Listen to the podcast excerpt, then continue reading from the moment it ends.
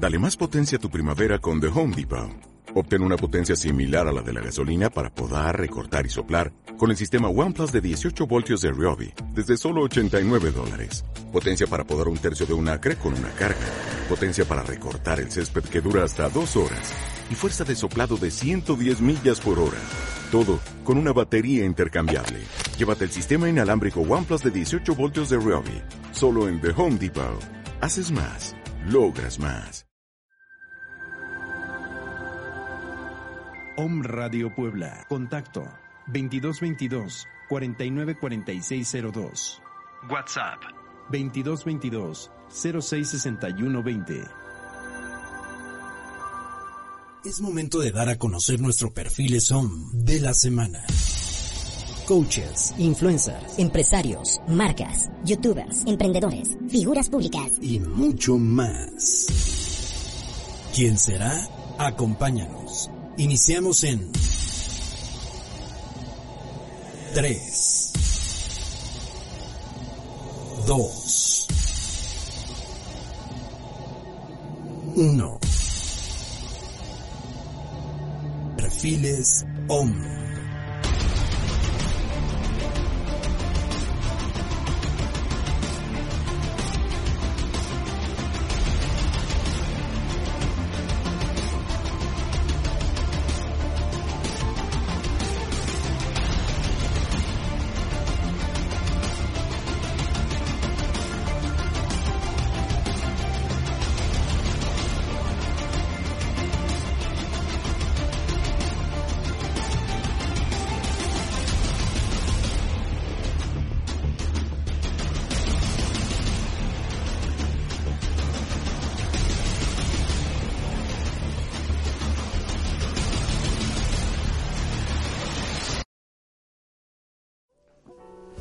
Hola, ¿qué tal? ¿Cómo están? Bienvenidos a esta nueva emisión de Perfiles OM. Yo soy Fer Valverde, me da muchísimo gusto estar con ustedes de nuevo al aire y a cuadro a través de esta señal de www.omradio.com.mx y a través de la señal de Facebook, a través de nuestro Face Live, que estamos haciendo completamente en vivo desde calle Citlaltepec número 15, aquí en la colonia La Paz, en Puebla, Puebla, totalmente en vivo. Y sobre todo agradecerte a ti por la preferencia de estar semana a semana con nosotros, seguirnos en las redes sociales y sobre todo estar al pendiente de qué invitado tendremos semana a semana. Ante todo le agradezco a todo mi equipo de producción, en el control maestro, mi buen Pablito que está de ese lado ya apurándose, colocando eh, textos, logotipos, imágenes, fondos musicales, el fader de la consola, en fin, con todo el Wirecast que tiene ahí en, en su universo de producción. Así que para los que ya nos siguen,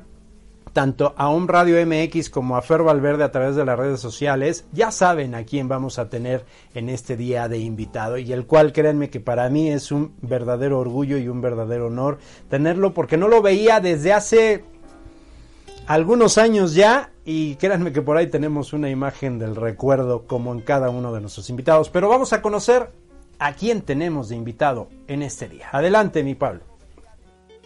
Paleógrafo e historiador. Miembro del Consejo de la Crónica de la Ciudad de Puebla y coordinador regional del Consejo de la Crónica del Estado de Puebla, en el Valle de Libre Cerdán Norte. Catedrático de Paleografía y diplomática en la licenciatura en Humanidades, analista del acervo histórico del Archivo General Municipal de Puebla, autor, coautor y compilador de numerosos artículos y capítulos sobre diferentes aspectos de la historia de Puebla. Actualmente se desempeña como colaborador en las revistas Invita, El Pregonero de la Ciudad y Cuetztlacuapan. En 2016 fue distinguido como uno de los 485 poblanos ejemplares, seleccionados con motivo del aniversario de fundación de la ciudad de Puebla. Él es Arturo Córdoba Durana, quien el día de hoy nos hablará sobre su vida y trayectoria. Licenciado Arturo Córdoba Durana, mejor conocido para mí como mi padrino y que muchísimas gracias padrino, ¿cómo estás? El gusto es mío, es un placer y un honor estar aquí contigo en tu programa, magnífico programa. Te fuiste a echar unas tequilitas, ¿verdad? No, no, no, ya no tomo. Ya no tomo. Desde que acabó conmigo ya no. menos, más. Sí, no, ya no, fíjate, tomo, sí, llego a tomar, pero muy poco, realmente. Bueno, eh, cuando es por el gusto de ver a gente como tú, después de tantos años, claro que me las tomo, no, sí, nos lo tomamos y lo voy a disfrutar muchísimo, sí. No, verdaderamente, créeme, padrino, eh, un verdadero gusto, honor, como cada uno de los invitados, pero creo que por mil en tu caso y en este día. Muchísimas gracias por haber venido y sobre todo por haber abierto un espacio en tu, en tu agenda. No, hombre, eh, siempre dispuesto para los amigos y más para tu programa que lo, lo, he escuchado algunos perfiles y siempre le dejan a uno una lección de aprendizaje enorme y, y pues mira que, que yo en ese aspecto pues siempre todos estamos aprendiendo y de los eh, que has entrevistado, pues sí, la verdad es que se aprende mucho. Eh, un saludo y un abrazo y evidentemente y un agradecimiento a la gente de Oriental que también nos está siguiendo a través del Ciencia Orientalense. Orgullo Orientalense también, como muchas otras personas de eh, oriundas de Oriental, en el estado de Puebla, al centro, en la cinturita del estado de Puebla. La parte centro-norte del estado. Y, y, gran conocedor de toda la zona y sobre todo la historia de, de esa zona. ¿Qué no conoces y qué cuántos secretos encontraste ya de la zona? Pues la conozco porque la viví la historia. Pero también la has estudiado ya como cronista. Pero antes que nada, Arturo Córdoba Durana, egresado del Seminario Palafoxiano en la licenciatura de Filosofía. Ibas para sacerdote. Mm, pues sí, pues sí. para sacerdote, pero bueno, la falta de vocación o lo que uno cree que no tiene una vocación y que a veces se puede confundir con una crisis de juventud, pues me hizo reflexionar y pues eh, salir y buscar la vida por otro lado, pero pues de todos modos en la trinchera que uno está da uno testimonio. ¿no?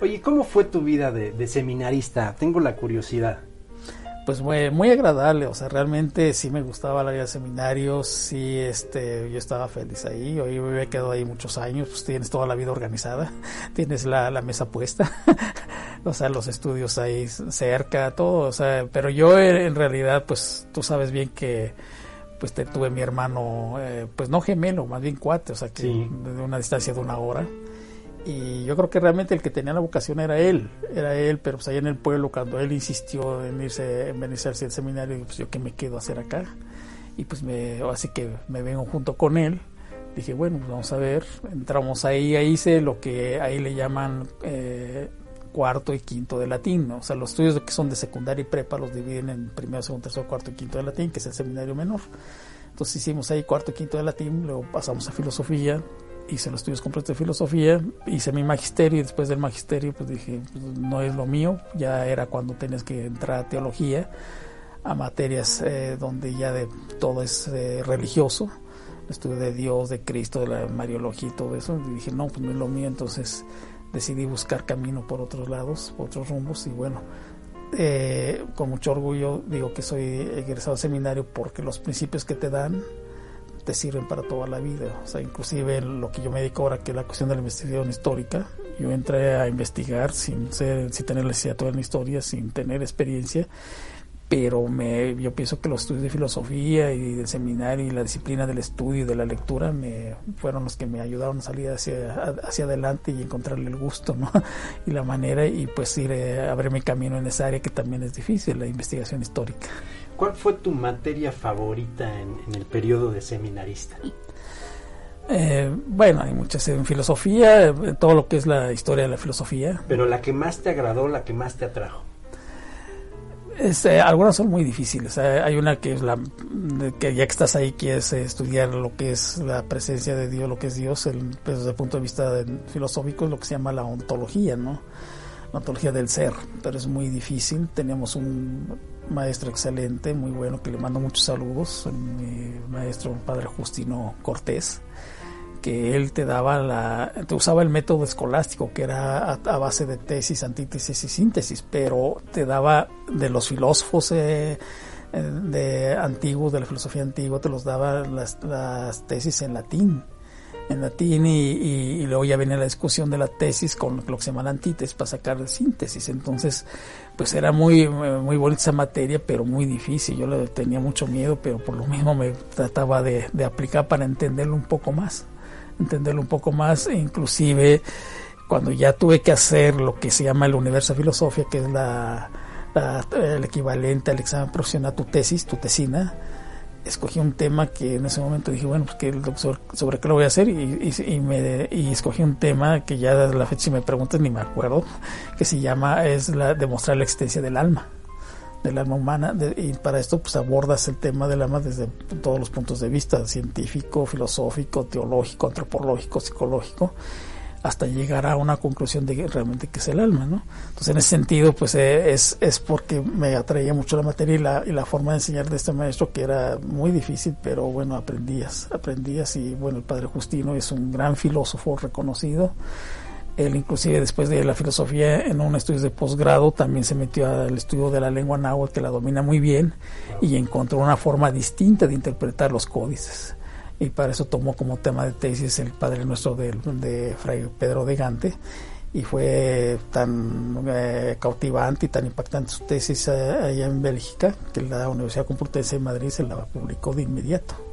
Y bueno, después, este padre después fue aquí, aquí, mi maestro y fue decano de la Facultad de Filosofía en la Universidad Pontificia de México y, bueno, ahora ya está grande, ya está inactivo, pero inactivo en, la vida académica, pero él aparentemente, porque sigue estudiando, has publicado el libro, está haciendo una investigación que ya la tiene completa, pero aún así la está revisando sobre los orígenes del, del barrio de Analco, de la Virgen de la Luz, de aquí de Puebla y pues a pesar de que el padre tiene más de 86 años, sigue muy activo.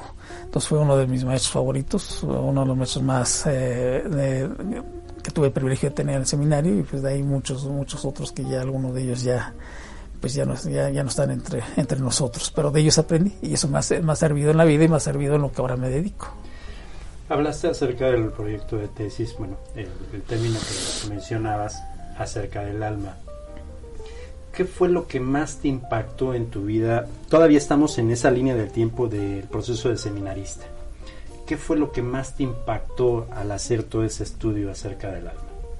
¿Qué fue lo que encontró Arturo Córdoba y dijo, ¡Ah! el alma es esto, no es lo que me dijeron, o cómo está equivocada la gente acerca del alma? ¿Qué fue lo que más te impactó? Bueno, haces estudios y es difícil este, pensarlo, dilucidarlo, pero bueno, en ese aspecto, pues el alma lo que te impacta es que es lo que te que sientes a través de esos estudios que es lo que te hace ser eh, diferente a los demás, ¿no? Lo que es tu esencia, lo que es la, tu presencia y desde el punto de vista religioso, ahí entiendes de, que el ser humano es, es, eh, la, es creado por Dios a su imagen y semejanza. Esa imagen y semejanza es, esa alma, ¿no? Esa, esa alma humana que se que tú la puedes manifestar a través de tu intelecto, a través de tu voluntad y a través de tu libertad, que son lo que vendría siendo sus potencias, ¿no? Tú puedes de, conocer el bien y el mal, puedes desearlo, hacerlo o no hacerlo, pero tú también decides si, hacer, si lo haces o no lo haces, por lo tanto eres responsable. Y el impacto de que esa alma, pues tú la puedes sentir, su manifestación a través de lo que es la conciencia, ¿no? La conciencia en el sentido de que la conciencia, por ejemplo, como lo dice la palabra, es con conocimiento, o sea, que estás actuando con conocimiento de causa. Y cuando tú ah, actúas bien, eh, pues es una gran satisfacción, una gran realización, pero cuando actúas mal está esa conciencia, está ese, esa, esa parte del alma que te está diciendo que aquello que hiciste no está bien, porque sabías que no estaba bien y aún así lo hiciste. Entonces esa es la parte que, que a uno le, le impacta en el sentido de que pues eh, llegas a la conciencia de que tú eres responsable de tus propias acciones, que no tienes por qué echar la culpa a los demás. Tómala. Ay, no me hiciste, no hiciste el, a ver, otra, ponme en la, en la, cámara uno. a ver, para, no sé si ya estoy en la cámara uno, pero tómala. Tómala. Tómala. Oye, escuchamos mucho y por ahí, ahí tengo un, un, una imagen animada acerca de cuerpo alma y espíritu. Evidentemente el cuerpo es lo material, lo tangible, lo físico, ¿no? El alma y el espíritu, ¿cuál es la diferencia dentro de ese estudio que realizaste? Concrétalo, porque muchos no entendemos ese, ese término. Eh, pensamos que el espíritu es lo mismo que el alma, otros difieren que es qué es el alma y cuál es la diferencia entre el espíritu. Pues mira, crees que yo también lo entiendo muy bien pero mejor que muchos de nosotros. Porque eso es, es algo muy difícil de, de, dilucidarlo, ¿no? Pero pues eh, eh, yo creo que es una unidad, actúa todo es una unidad que actúa conjuntamente, ¿no? Lo manifiesta a través del cuerpo, a través de tus sentidos, ¿no? El alma pues lo manifiesta a través de sentidos superiores, ¿no? A través de, lo que es el, tu intelecto, lo que es este, tu imaginación, lo que es eh, pues la, toda la, parte intelectual, ¿no? Y, y el espíritu es la parte del alma que te comunica con Dios, ¿no? que es ya donde tú sientes la presencia de alguien superior a ti. ¿no? O sea, el alma eh, eres tú mismo, tú mismo, pero tu capacidad de realizarte por ti mismo. Y el espíritu ya es la parte donde tú sientes que, aparte de ti hay algo más grande. Más grande que, que te hacia cuál te tienes que dirigir, en último de los casos, inclusive la, la, la, tu presencia acá es que desde el punto de vista religioso es que tú sales de las manos de un creador y tienes que regresar a él, pero en ese proceso de crecimiento es donde esta serie de decisiones que tú vas tomando en tu vida te van eh, las vas tomando desde el punto de vista con todas las capacidades de tu alma, tus, tus potencias, eh, lo haces eso realmente físicamente por el mundo físico en que estás, pero la que te hace tender a regresar a tu creador es el espíritu, ¿no? O sea, esa, esa, como llama divina que tienes, ¿no? Dentro de ti. sería como la, la, parte de la herencia divina que tenemos por ser hijos de Dios, ¿no? Sí, o sea, es, la, exacta, es la impronta, ¿no? La impronta divina que tienes eh, dentro de ti y que te hace eh, alcanzar las más grandes alturas o descender a, a las partes más, más bajas, ¿no? Y que eso, bueno, se ha visto, se ha manifestado a través de muchísimas culturas. Es un poco como en la cultura griega, como el Pegaso, ¿no? Que el Pegaso eh, asciende a las más grandes alturas, pero tuvo que descender a enfrentarse primero con, con este, la medusa y que no la podía ver a los ojos. No la podía ver a los ojos porque se convertía en piedra. Lo tenía que ver a través del escudo que, lo, que la protegía, pero que ese escudo es verse a sí mismo interiorizar para ver qué es lo que tienes que hacer para alcanzar esas grandes alturas y sobre todo esa, esa parte que te conecta con Dios. Entonces es el espíritu lo que te hace ser sublime, ¿no? Ser sublime o ser lo, lo, lo, más bajo, pero eso, esa es decisión tuya. Dentro de todas estas decisiones que has tomado, ¿en qué momento tomaste la decisión, dejamos en la línea del tiempo la vida de seminarista y tu experiencia y tus conocimientos, ¿en qué momento se plantó Arturo Córdoba Durana y dijo, me voy a dedicar a la, a la historia, al, cronismo.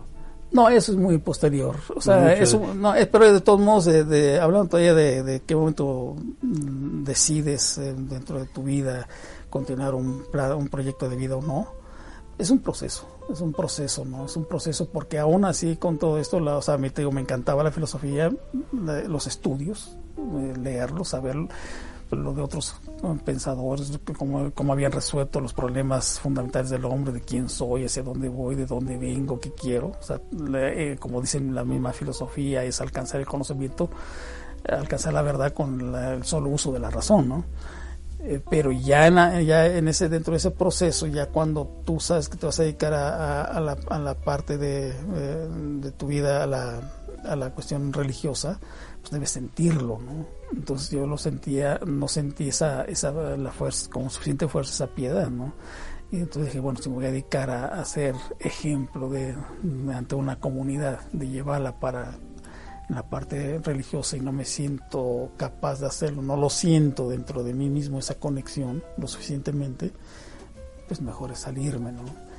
Pero ya estando afuera, después de varios años, te das cuenta que esa falta de conexión con, con, Dios es una parte que no supiste buscarla, O sea, en un sentido literal, yo buscaba la presencia de Dios fuera de mí. O sea, quería verlo en la capilla, quería verlo en, con las invocaciones que hacía, las, las oraciones, cuando debía haber buscado primero dentro de mí. O sea, de ahí es cuando llegas a entender pues algunas verdades que vienen en la Biblia como el y que también la parte de filosofía no viene en la Biblia en el sentido de que cuando te dicen que ama a Dios eh, como eh, sobre todas las cosas y tu prójimo como a ti mismo.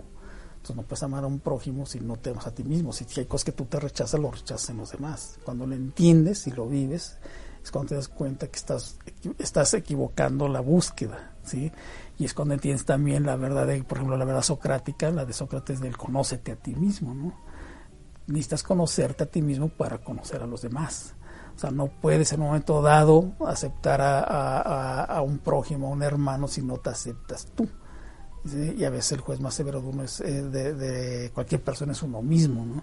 Entonces, en ese proceso de desgaste, que no lo supe resolver cuando estaba yo en, en seminario, fue que decidí salirme. Ya cuando estuve fuera, después de varios años, que lo llegas a entender, ya dices, bueno, ya sé por dónde, ya sé, ya resolví el, problema que yo tenía de tipo existencial, pero ya estás fuera y entonces ya, ya buscas otra manera también de conectarte a través de tus actividades diarias o tu pues tu el lugar que tienes en la sociedad, la familia que formas, todo eso y ya lo, lo, lo busques hacer, pero ya por lo menos sabes por dónde, no te viene una tranquilidad y una paz y una seguridad de que pues lo, lo, que debes hacer, pues debes tratar de hacerlo bien y, y si lo haces bien, pues tiene sus consecuencias y si lo haces mal, pues también, ¿no?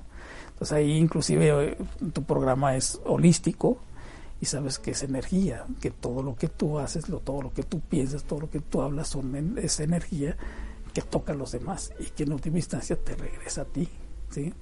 Ya lo entiendes de otra manera y lo y empiezas a verlo en otras partes, ¿no? en, otro, en otras manifestaciones. Ahora lo que veo, por ejemplo, la, la, cuestión de la historia, dentro de la historia, pues no sé si tú conozcas o hayas ido, por ejemplo, a la Casa del Deán. En la Casa del Deán, que es una de las que tiene los, murales preciosos, únicos eh, en México y de los pocos que se conservan en Sobre la 16 de septiembre, atrás de Cinemex, ¿verdad? Sí, de Cinemex que ahí, ahí tiene, conserva dos salas con, con, eh, eh, frescos. En la primera sala están la, las Sibilas y en la segunda los triunfos de Petrarca. Y abajo ahí en la Cenefa, ahí está plasmado lo que es el Tonalama, porque el Deán es un personaje que estuvo como sacerdote 20 años en la región de Oaxaca, y entonces traía un Tonalama zapoteco ahí. Y, y, ahí entiendes, y las civilas profetizando la venida de Jesús, que eran, pues, eran eh, paganas, todo esto, entonces ahí entiendes cómo se unen estas cosmogonías y todos van tendientes a la búsqueda de la manifestación divina, ¿no? Es una, vendría siendo lo, que es una historia de la salvación. Entonces, eh, pues digo que ahí es cuando lo entiendes y recuperas todos esos conocimientos, todos esos estudios, vas entendiendo otras manifestaciones y te encuentras que pues eh, todo el mundo anda en esa búsqueda de, alguna, de una u otra manera de, conectarse con, con, Dios. Gente que lo logre y gente que no, ¿no? De acuerdo a sus propias experiencias o, de, acuerdo a cómo tome la vida. Si lo tomas de forma negativa, pues no lo vas a encontrar. Pero si lo tomas de forma positiva, sí lo vas a lograr. Si haces lo que tienes que hacer y tratas de hacerlo lo mejor posible, pues es una manera también de, de lograrlo. ¿Tú cómo lo lograste con todos esos tiempos? ¿Lo has logrado o o, cuál fue la experiencia que te permitió llegar a este logro o la que te está permitiendo llegar a este logro? Eh, pues eh, lo vas logrando poco a poco y pues tienes como todo a veces mm, sientes que, no lo alcanzas tan fácilmente, hay, veces que tienes tropiezos, pero lo vas logrando en la cotidianidad en el sentido de cómo lograrlo pues haciendo bien lo que tú lo que te gusta hacer no haciéndolo bien. Si, si tu labor es comunicador pues tú disfrutas ser comunicador. Tratas de ser el mejor comunicador de, de, todos y tratas de transmitir esa alegría de ser comunicador a través de tu actividad diaria no en mi caso que es la, la cuestión de la de buscar información para con esa información poder reconstruir una parte de la historia, pues para mí es eh, el tratar de encontrar esas fuentes primarias de información, el tratar de, lograr documentar la vida de un, de un, edificio, de un personaje, pues es una forma eh, también de sentirme realizado y yo creo que esa realización personal es lo que te hace sentirte también comunicado pues, eh, con, con la sociedad y comunicado con, la divinidad, ¿no? Porque sabes que estás haciendo algo que te gusta, o sea, tratar de ser feliz con lo que te gusta, ¿no? Entonces, en ese sentido, yo creo que esa es, esa es la parte que yo después de un proceso de desgaste, un proceso de crisis, y cuando volví a reencontrarme y reencontrar esa parte ya fuera del seminario, es un hilo que procuré no perder. Procuré eh, ir con ese eh, hilo bordando mi vida y, la pues eh, en ese sentido construyéndola y, pues hasta la fecha no es siento que sigo dentro de ese camino ese proceso de, de ir día a día realizándome a través de mi trabajo diario, a través de la investigación histórica y a través de, bueno, pues, de comunicar un poco lo, poco que podía aprender en todo este proceso. En todo este proceso, eh, para los que conocemos a Arturo Córdoba Durana, no solamente en el ámbito personal, familiar, sino profesional, sabemos que Arturo se ha dedicado pues entre muchas otras cosas, incluso tenía por ahí un grupo juvenil, el Grupo Juvenil Oriental 2000, fue emprendedor, fue empresario, eh, eh, gestionó por ahí apoyos, eh, ha apoyado a la gente, trabajó también en el servicio público muchos años en el INEGI y todo este proceso es fue el que te llevó a lo que eres hoy. Sí. Historiador, cronista, ¿cómo te clasificas? Historiador, cronista, escritor, investigador. Pues yo me clasificaría más bien como investigador, pero todo viene incluido investigador porque mi trabajo diario es andar buscando información en los archivos, ¿no? En ese sentido, inclusive yo trabajo actualmente eh, en la parte en el Archivo Histórico Municipal de Puebla, ¿no? Le mando un saludo a Claudia Rivera, mi presidenta, mi, pues mi jefa, ¿no? Pues sí, pues ni, sí. ni quién de ganar. Y, y, ahí ese trabajo, eh, eh, ahí ya en el Archivo Municipal tengo trabajando ya 10 años pero he trabajado los demás archivos aquí de Puebla. Puebla tiene una gran riqueza de información histórica gracias a su clima y gracias a la importancia que Puebla ha tenido desde su fundación desde hace ya ayer, eh, 29 de octubre, realmente se celebra la, el 489 aniversario de la ciudad de Puebla de estar donde está ahorita, donde está el Zócalo, donde está la Catedral, donde está el Palacio Municipal. Entonces ese proceso de búsqueda lo, eh, ha, generado una cantidad de información enorme. Puebla fue eh, un lugar, fundado un lugar estratégico y ha sido estratégico en la historia de México, en la historia también de, antes de que fuéramos México independiente, que éramos Nueva España, para el sostenimiento del reino de la Nueva España, Puebla fue fundamental. Entonces, toda esa, esa información que, que, vas buscando en los archivos te hace investigador y en ese proceso el, encontrar la información te permite, yo le trabajo a muchos investigadores, soy auxiliar de muchos investigadores, muchos de ellos muy connotados, eh, quienes me conocen para quienes he trabajado y que estoy y que sigo trabajando, pero ese proceso te permite también escribir y te vas siendo historiador, historiador en el sentido de que escribes eh, pues ya el pasado, ¿no? Y cronista, bueno, el proceso también me fue haciendo, eh, mi trabajo me fue haciendo que la administración pasada, la de Luis Mann, me nombraron como eh, uno de los miembros del Consejo de la Crónica de la Ciudad de Puebla. Más antes el profesor Palón pues, me invitó y me nombró miembro del Consejo de la Crónica del Estado de Puebla. Pero son dos vertientes distintas. El cronista es el testigo de lo que está aconteciendo es, debe, debe escribir la crónica del quehacer diario de la ciudad o de, del estado o de, pues, de donde está inserto el cronista y el historiador pues hace una investigación un poco más amplia ¿no? para investigar las causas de lo que está pasando ahora, ¿no? Entenderlas, entenderlas porque hay, procesos que se vienen dando tras de la historia. Entonces, en aspecto, pues es, se puede decir que soy investigador, soy cronista, soy este historiador y soy chismoso. soy el primero que encuentra los chismes, ¿no? O sea, inclusive a mí me dicen, de tú a qué te dedicas, pues le voy a contar chismes. Y primero metiche. metiche, ¿no? en proceso, metiche, porque andas buscando por todos lados. Y luego chismoso porque lo divulgas. lo divulgas, sí, lo divulgas siempre y cuando lo puedes divulgar, porque si estás trabajando para alguien que te está eh, pagando para que hagas investigación histórica, pues ya nomás le pasas la información. Oye, bueno, al menos te paga, ¿no? Conozco algunos que son chismosos. y no, ¿verdad? y no. Bueno, eh. padrino, justamente eh, es la media del programa y en, el, en este tenemos una sección que se llama el Consejo OM de, en este caso de Arturo Córdoba. un consejo que le puedas dar a nuestra comunidad, a nuestra población, a la gente que nos ve, nos sigue, que por cierto ya tenemos muchísimos comentarios a través de nuestro Face Live. A cada uno de ustedes muchísimas gracias. Pero quiero que a esta cámara, a la cámara 2, me des el consejo de Arturo Córdoba Durana que le puede dar desde su perspectiva, desde su interior, desde su filosofía de vida, a la gente que pues busca una solución para su vida y que siempre, no, no es una solución, busca un consejo de vida. Es lo que te pido. A la cámara 2, en el momento en que tú quieras, en el tiempo que tú dispongas. Bueno, pues agradezco a toda la audiencia, en primer lugar, que nos está sintonizando en este momento, que nos está viendo.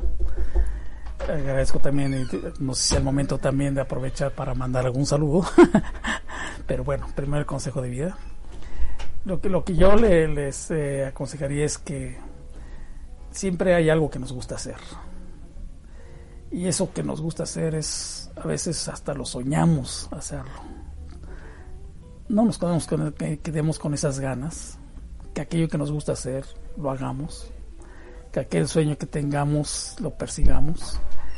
Y que a ello nos le, así nos aboquemos y, le, le, entreguemos todas nuestras energías, porque eso que nos gusta hacer eh, es seguramente es lo que te va a sacar adelante en la vida, lo que te va a dar no tanto la cuestión económica, sino la satisfacción que tú buscas y es donde mayores aportes tú vas a, a, lograr eh, y es la donde más huella vas a dejar, es la impronta que tú vas a dejar, o sea, todos venimos a algo y ese algo es lo que nos gusta hacer. Entonces, en este eh, o sea, en, por ejemplo, en lo personal, pues yo cuando encontré la parte de la investigación, después de toda estas, eh, esta etapa de crecimiento que tuve, de donde tuve momentos también difíciles, cuando encontré que la investigación histórica ese era lo que más me gustaba hacer, la parte de la historia, me quedé lleno de ello.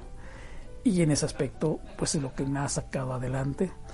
Y aquello que te gusta hacer no importa si tienes o no tienes los conocimientos, los conocimientos los puedes ir adquiriendo en el proceso, no, no siempre estamos bien preparados para ello, pero si dedicas las suficientes horas eh, los, las satisfacciones que te va dando en todos los sentidos vienen solas. Y lo más maravilloso es que si eso lo conviertes tu forma de vida, pues no es un trabajo, es un placer hacerlo. Entonces realmente no te cuesta trabajo, puedes estar trabajando 15, 20 horas diarias, fines de semana, y lo haces con mucho gusto y eso te, va a llevar a, lograr las mejores satisfacciones en tu vida. Entonces mi consejo es ese, haz lo que más te gusta y dedica, dedícale tiempo, entrégate a ello. Y va a haber momentos difíciles que te va a decir los demás, oye, sabes, esto, esto que estás haciendo no deja, o sea, estás mal. Pero si persistes, si persistes lo suficiente, se te abren las puertas sobre el área de lo que tú estás trabajando. Entonces, en ese sentido, mi consejo es ese, tenacidad, disciplina, preparación y entrega sobre lo que te gusta hacer. Muchísimas gracias por el consejo. Ya lo estaremos viendo en publicaciones posteriores en las redes sociales. Arturo Córdoba Durana, ya nos diste prácticamente una cátedra de filosofía, un poquito de, de espiritualidad, de tenacidad. Pero entonces, ¿en qué momento Arturo decide ser cronista? La vida te ha paleado, como a todos y a la mayoría de, la población mundial. Has tenido que tomar decisiones, algunas no tan gratas, algunas demasiado fuertes que han cambiado tu vida y la de los demás. Te conocemos que eres una persona íntegra, cabal, de palabra de honor.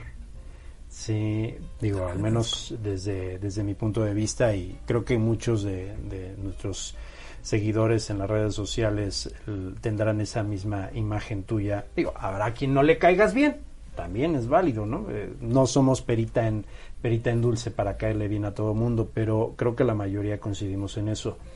Arturo Córdoba, ¿en qué momento dice, va, me voy a dedicar exclusivamente a la investigación, porque tuvo que haber empezado el vínculo, ¿no? Que te, la vida, el destino, tus decisiones que te llevaron a esta senda, que ya actualmente te, reconocen como lo que eres, ¿no?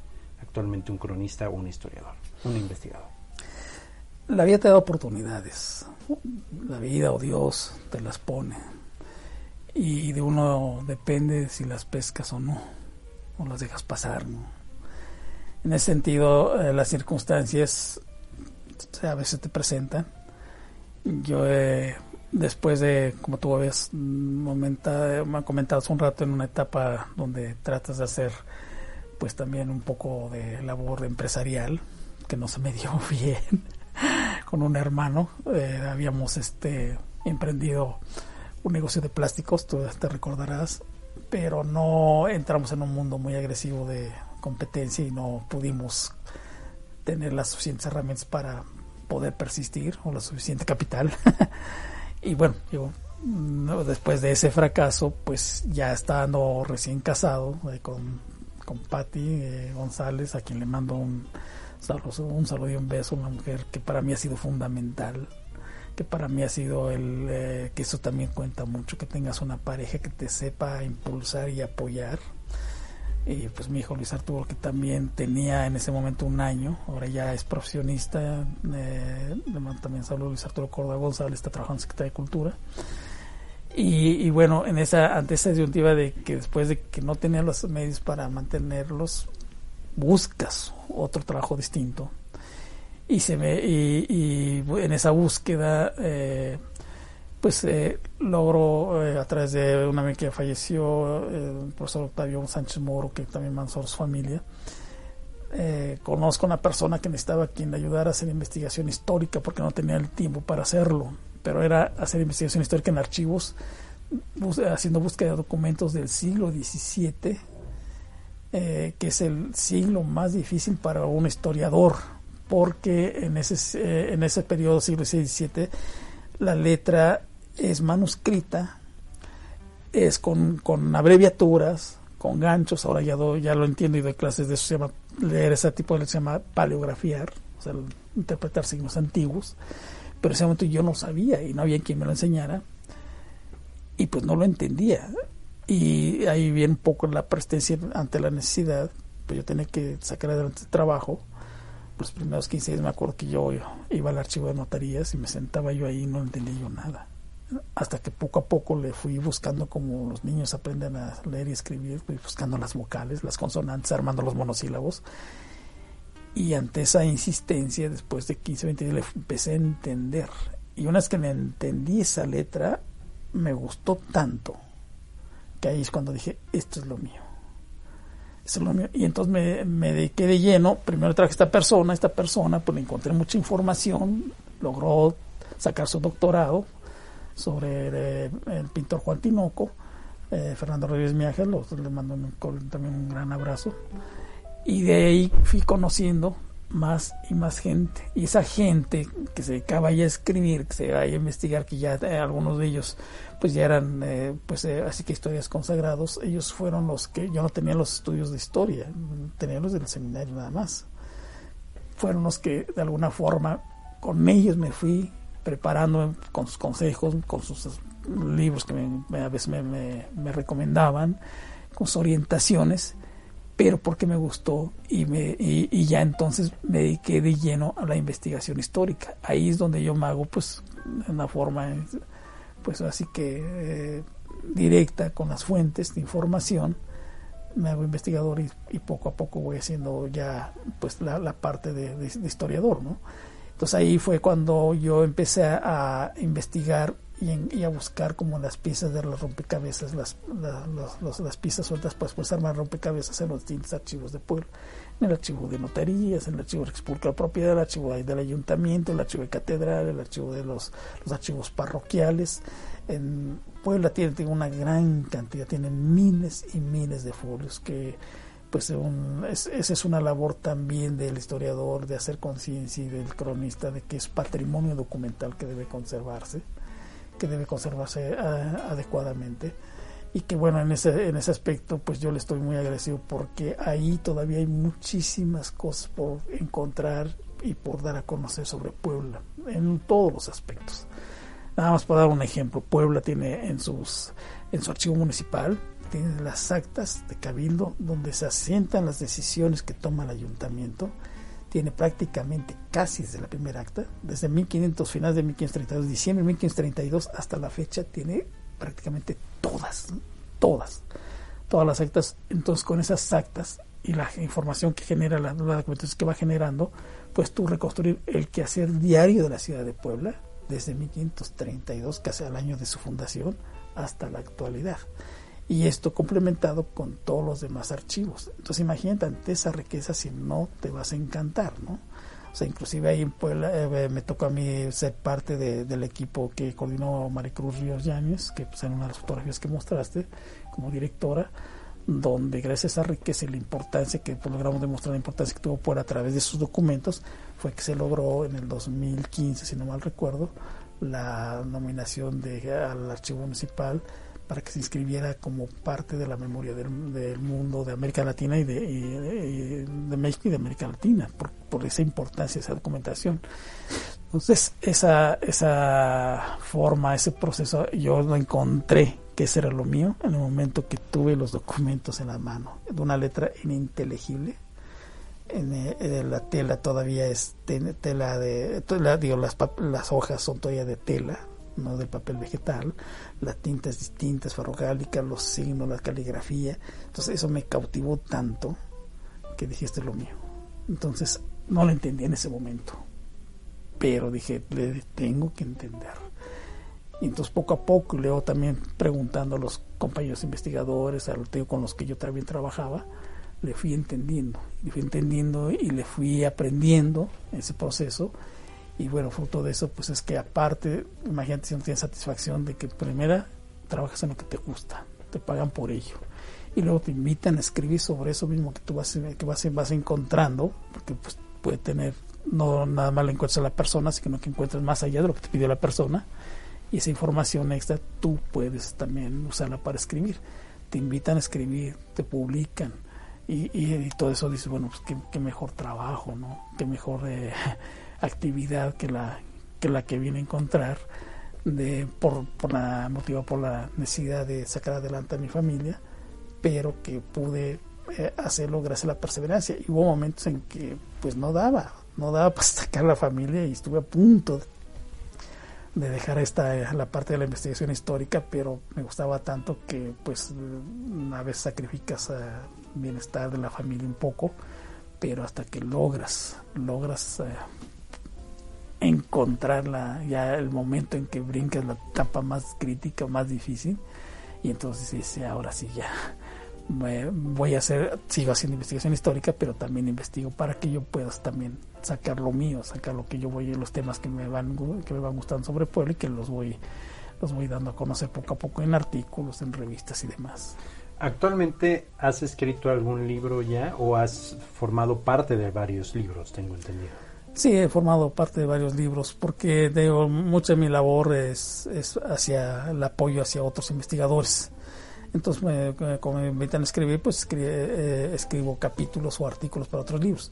Ya libros propios, pues no, nada más hay una... Eh, he coordinado, he coordinado, por ejemplo, coordiné un libro donde hice toda la investigación histórica, una gran parte de investigación histórica y, me, y después me tocó coordinar ese libro, pero si lo, se, lo, se invitó a otros eh, autores que también habían trabajado el tema de Atlisco y que fue un libro que fue un, poco voluminoso, que es Atlisco, Historia, Patrimonio y Sociedad.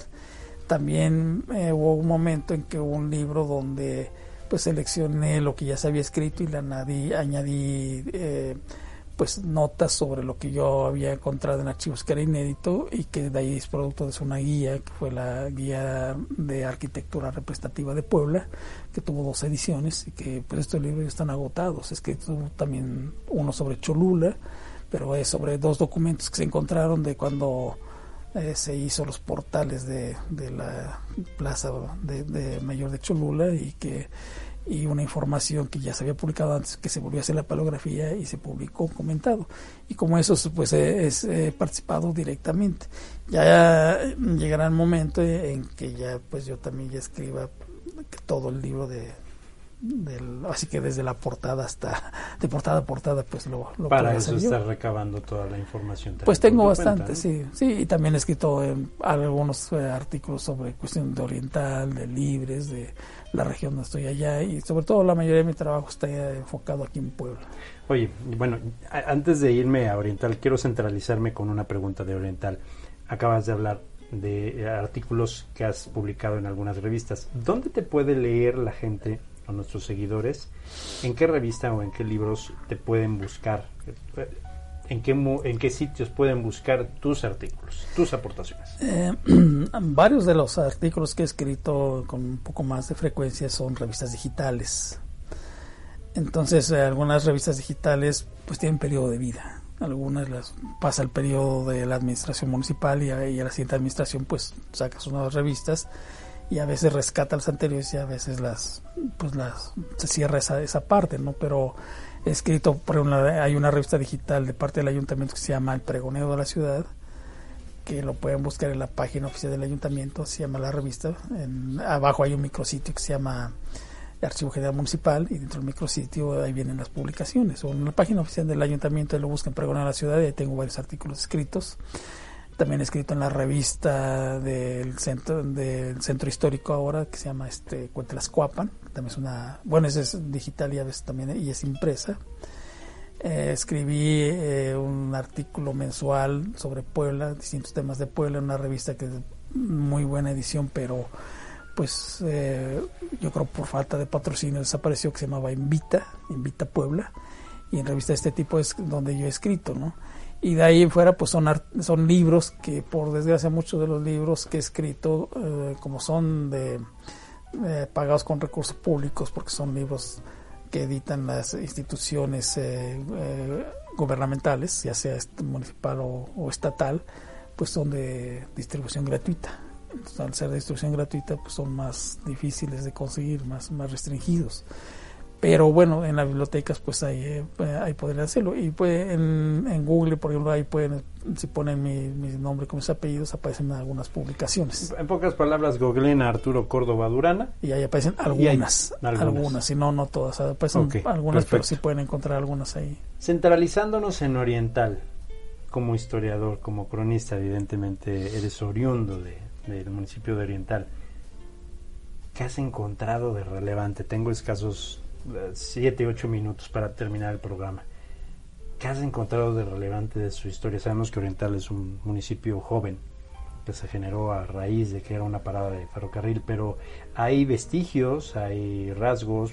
A mí me llama mucho la atención el polvorín, la cueva del Chito Cuetero, el- la casita que está ahí en el cerro de San Antonio. ¿Qué onda con ello? ¿Has encontrado algo de eso?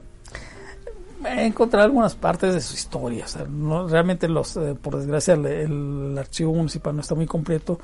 Y para dedicarte de lleno a investigar sobre Oriental, necesitas consultar también muchos archivos. Muchos archivos. Entonces, yo he encontrado piezas sueltas, ¿no? Ahí también hay otra eh, cronista, muy buena cronista, que es este Marta Martínez Báez, que Le también. mandamos un le cordial mandamos un saludo, saludo. a Martita. Ella, ella también ha publicado sobre Oriental, sabe muchísimo eh, sobre, sobre Oriental. También este René Martínez ya sacó un libro, que es un, es un libro, excelente libro en cuanto que trae una cantidad enorme de imágenes fotográficas. Es como la historia gráfica de Oriental, su libro. Difícil de conseguir también porque fue difícil editarlo, fue una, una edición de tipo parte, privado y prácticamente pues conforme iban consiguiendo los las personas interesadas iban editando libros no pues es difícil conseguirlo pero se puede leer se puede conseguir ¿no? pero de, oriental bueno pues eh, ahí lo que vas el archivo municipal pues puedes encontrar pues desde que ya existía eh, por ejemplo el mismo nombre de oriental que es un enigma de dónde viene su nombre no que no se ha podido saber exactamente si se debía a que la primera línea de ferrocarriles que pasó fue el oriental mexicano y tomó de ahí el nombre porque estaba trazado desde ahí, o si fue porque ahí el cerro de la Magdalena del Cristo Rey, ahí empieza la Sierra Madre Oriental, o si fue porque un, fue un punto estratégico de comunicación entre Veracruz, México y, y también Puebla, ¿no? Entonces, eh, de, de eso debe su nombre. Pero desde ahí eso eh, lo, lo conserva desde mucho antes, fundación. Puebla, sabemos que Oriental fue fundado en 1917 como pueblo como pueblo y como municipio en 1942 pero ya desde 1881, 1882, cuando hacen la concesión del, del paso del, del, del, ferrocarril que venía de Puebla a San Marcos, hoy Grajales, y de Grajales lo extienden a, a, San Juan de los Llanos, esa concesión se la dieron a Luis García Terrell y Jacobo Ortiz Borboya, desde ahí ya debió, ya, ya debió nombre de Oriental. Y bueno, de ahí era la intención conectar hasta, hasta Nautla, que ya no se pudo hacer. Pero ahí lo interesante es que veas que esos caminos era antes eh, que tanto que el que siguió el ferrocarril como después las carreteras era antes el camino real que seguían desde para comunicar Veracruz con México y por donde pasaban los, este, los, los virreyes y se hospedaban en la hacienda de los virreyes, pues se llama así virreyes. Porque ahí se ahí era donde hacían el recibimiento oficial de los virreyes, eh, la iban a recibir las autoridades de aquí de Puebla, ¿no? Y en ese aspecto, bueno, Lupita Pérez Rivera, una gran amiga, una de las propietarias de, la hacienda, ella y su hermano Eugenio, bueno, mando muchos saludos a toda esa familia Pérez Rivero, pues tienen bastante información. Entonces todo esto pues eh, son, son eh, estampas que tú puedes ir tomando de la historia de Oriental para después plasmarla en un documento. Y bueno, hay, hay gente que todavía conserva fotografías del ferrocarril, de la vida social, de, del paso del ramalito, que ahí duró 100 años, el único tren de vía prácticamente angosta que se conservaba en el país. Entonces todos esos, esos aspectos, en la época de la revolución también ahí pues te vas encontrando episodios de, gente que ahí estuvo, por ejemplo Álvaro Obregón, o sea, muchas eh, etapas que, que todavía están por darse a conocer, por escribir, ¿no? Y que eso te hace apasionante que sigas buscando para poder después armar un, una historia. ¿Cuánta, ¿Cuánta información uh, tienen ustedes los cronistas? A ti, conozco a varios, a Martita, a maestro Porfirio Márquez, este, a don René también, eh, ya tiene mucho tiempo que no lo veo, pero ¿cuánta información tienen ustedes? Ya no en su poder, sino en su mente. ¿Cuánta información, cuántos testimonios han visto, han visto sus ojos? Ya para finalizar, Arturo, tenemos la última sección que no le hemos puesto nombre porque es un nombre común, es el juego de palabras tradicional que creo que la mayoría de muchos programas, programas tienen. Entonces yo me voy a estar dirigiendo a la cámara 1, tú a la cámara 2 y me vas a decir la primera palabra que venga a la mente en respuesta a las palabras que yo te voy a ir mencionando. Y de aquí nos vamos hasta las 7, 8 de la noche porque tengo muchísimas palabras para ti. ¿Te parece? Mi buen este Pablito, ¿estamos listos ya con el back? Perfecto. Oriental. Pueblo ferrocarrilero. Seminario Palafoxiano. Formación eh, humana. Filosofía conocimiento. Tu deidad. Dios. Ferrocarril. Eh, ferrocarril es fuente de trabajo de mucha gente. Farmacia o botica. Es, eh, orígenes de familiares. Familiares. Familiares. Pues es la, los que te acompañan en la vida. Tu creencia. Dios. Tu gusto. La historia. Tu pasión. La investigación. Paleografía. Interpretación de escritos antiguos. Documentos históricos. Fuente primaria de información. Puebla. Un orgullo. México. Eh, México. Una nación por construir. Arturo Córdoba Durana. Servidor. Arturo, muchísimas gracias por haber venido a Perfiles Home. Créeme, es un privilegio, es un honor que, estés con nosotros en este programa. Créeme, me habías dicho en conversaciones que de qué vamos a hablar, es mucho tiempo. Y precisamente hablando de tiempo, por ahí tenemos una fotografía que apenas yo la vi hoy. Me la trajiste. Pablito, ¿me puedes hacer favor de ponerla por favor a cuadro? Este, la que me trajo, por favor. Esa, esa fotografía, Jesús María y José. Cuando teníamos más. ¿Hace cuántos kilos de eso, este, Arturo?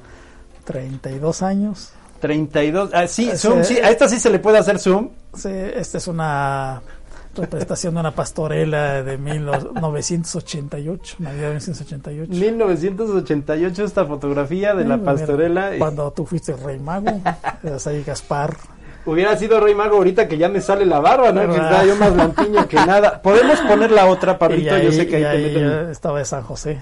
Y San José era San José. Y... ¡Tarán! Ah, caray, una Una buena sorpresa, ¿no? También es de, aquellos años, ¿no? De la, ajá, también 88 en una presentación. Arturo Córdoba presidía la agrupación Grupo Juvenil Oriental 2000 y teníamos el taller de fonomímica y era una presentación del Día del Maestro cuando yo tenía pelo. Ah, todavía tienes. no, pero ya no en la medida que está ahí. Mira, se ve pixeleada, pero ya viste la melena cuando imitaba a Luis Miguel, ahí estás tú, estaba Arturo Moreno Segrese, que también le mandamos un saludo. Abrimos la toma de esa foto, así de rápido, mi Pablito. Está Carmen, eh, Artemisa, y bueno, todos los integrantes, por ahí está Lupita Escutia, um, Mónica Ibarra, Mónica Pérez, y también este Orlando. Ah, ya no se ve. Ok, perfecto todos los integrantes, eh, este, Margarita Aguilera, de Tatiana, eh, vaya, hay un, Artemisa. Artemisa, sí, Adriana, Mónica Ibarra, eh, Mónica Medel, Lupita Escutia, en fin. Oye, pues qué buena memoria tienes, ¿eh? No, pues oye, todavía me defiendo, gracias Pablito. Esas, es, las fotografías del recuerdo, y, y miren, físicamente aquí está, que le voy a poner la que me trajo. No le hagas zoom, amigo, porque no tiene caso. Tengo este pulso de maraquero. Es una foto del recuerdo maravillosa y también otra que nos trajo por aquí de, de la misma pastorela, pero, pero más... de todo el elenco. Sí. Todo el elenco. También aquí aparece Mónica Limón. Ah, vaya, todo un elenco. Muchísimas gracias Arturo Córdoba Durana por haber estado. Gracias por invitarme. La verdad es un placer. Disfruto mucho de tu presencia y, bueno, ese también pues espero haber compartido un poco de la especie que uno va teniendo en la vida. Es, aunque sea una, un granito de arena de tus aportaciones, gracias a todos los que nos han comentado. Si me pueden dejar su punto de vista personal en relación a Arturo Córdoba Durana, se los voy a agradecer en relación al comentario que hice, creo que todos te conocemos, sabemos quién eres, eres una persona carta cabal y evidentemente pues nos gustaría saber su punto de vista acerca del perfil OM de Iniciamos de octubre, del primero de octubre. Gracias, padrino. Cuídate mucho. Un placer. Las mejores bendiciones para ti y toda tu familia. Y bueno, me despido. Muchísimas gracias a cada uno de ustedes. No sin antes recordarle que este programa tú lo puedes escuchar y ver a través de YouTube, Spotify y Apple Podcast. Nosotros estaremos publicando, eh, evidentemente, los vínculos correspondientes. Encuéntranos como Home Radio o Perfiles Home en las diferentes eh, plataformas. Te agradezco, mi Pablito. Agradezco a todo mi equipo de producción que está detrás de mí y que, por cierto, ahorita los conocerán al menos en texto quiénes son y qué es lo que hacen. Gracias, bendiciones y me despido como siempre. Gracias a Dios, gracias a la vida, gracias al destino, pero sobre todo gracias a tu decisión, a ese libre albedrío que te lleva día con día a encontrar ese camino. Gracias por habernos visto el día de hoy, gracias por existir. Hasta pronto y las mejores bendiciones.